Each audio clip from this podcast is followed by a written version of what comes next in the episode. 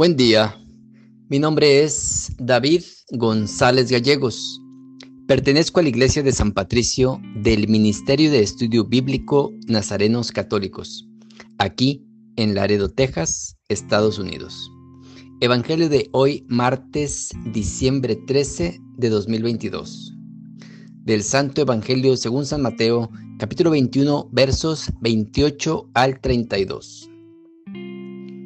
En aquel tiempo, Jesús dijo a los sumos sacerdotes y a los ancianos del pueblo, ¿qué opinan de esto? Un hombre que tenía dos hijos fue a ver al primero y le ordenó, Hijo, ve a trabajar hoy a la viña. Él le contestó, Ya voy, señor, pero no fue. El padre se dirigió al segundo y le dijo lo mismo. Este le respondió, No quiero ir pero se arrepintió y fue.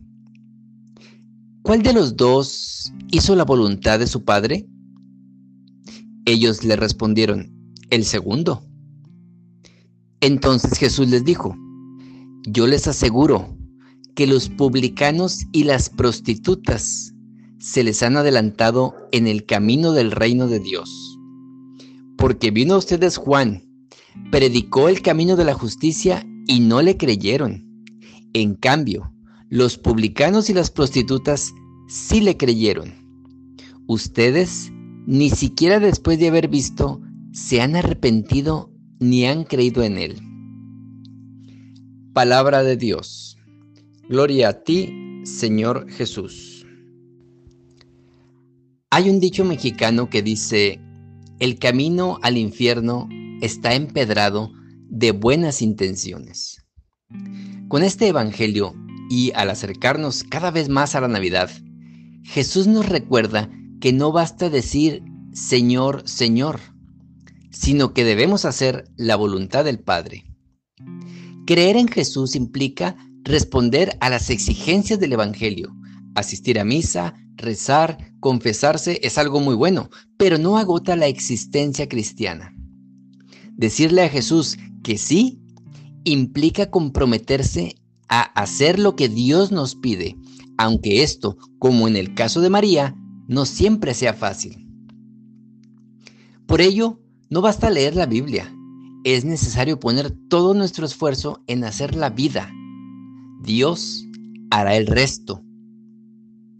En este martes de la tercera semana de Adviento, contemplamos esta historia tan cercana, tan nuestra, tan particular y tan conocida. Compartimos esta pequeña parábola que cuenta Jesús, una parábola sobre la obediencia, sobre un padre que tiene dos hijos y los envía a trabajar. El Señor pregunta no quién obró bien, sino más bien quién cumplió la voluntad de su Padre. Obediencia significa escuchar con atención, por lo que ser desobedientes es ser sordos. Recordemos el Salmo 94, Señor, que no seamos sordos a tu voz. Porque estrictamente hablando y desde la mera lógica humana, el primer hijo le responde de muy mala manera a su padre, casi cayendo en la deshonra. No quiero, le dice. Podría haber dicho otra cosa, sin embargo, proclama lo que brota desde el fondo de su corazón. No quiero. Si nos detenemos en el segundo hijo, en su proceso, en sus cambios, si nos guiamos por quien obró bien, Él es el que actúa correctamente. ¿Por qué?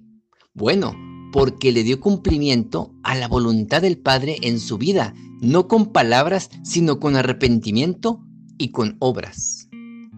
Fundamentalmente, con obras. Lo que verdaderamente importa no son las palabras, sino las obras.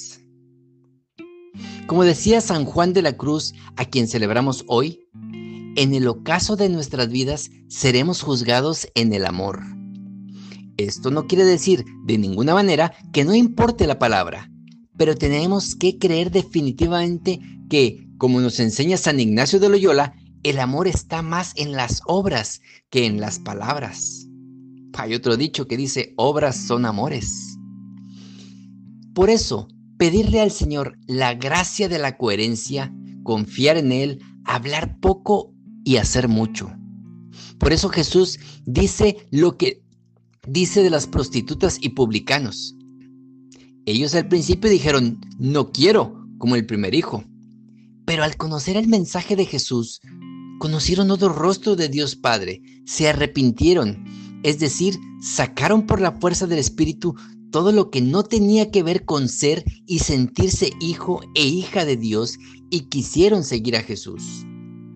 Son los que cumplen no por cumplir y listo, sino que cumplen porque viven y adhieren a la propuesta de Jesús con todo su corazón.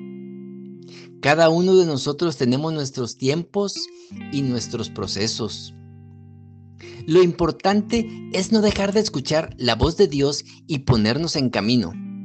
Que en este camino de adviento podamos encontrar la oportunidad de arrepentirnos, renovarnos, cambiar de rumbo, de sanar animarnos a que en nuestra vida Dios sea Dios. Oremos. Nada te turbe, nada te espante, todo se pasa, Dios no se muda, la paciencia todo lo alcanza. Quien a Dios tiene, nada le falta, solo Dios basta. Vayamos con alegría a proclamar la palabra del Señor excelente martes. Que tengas un buen día y que la bendición de Dios, Padre, Hijo y Espíritu Santo te acompañe siempre. Amén.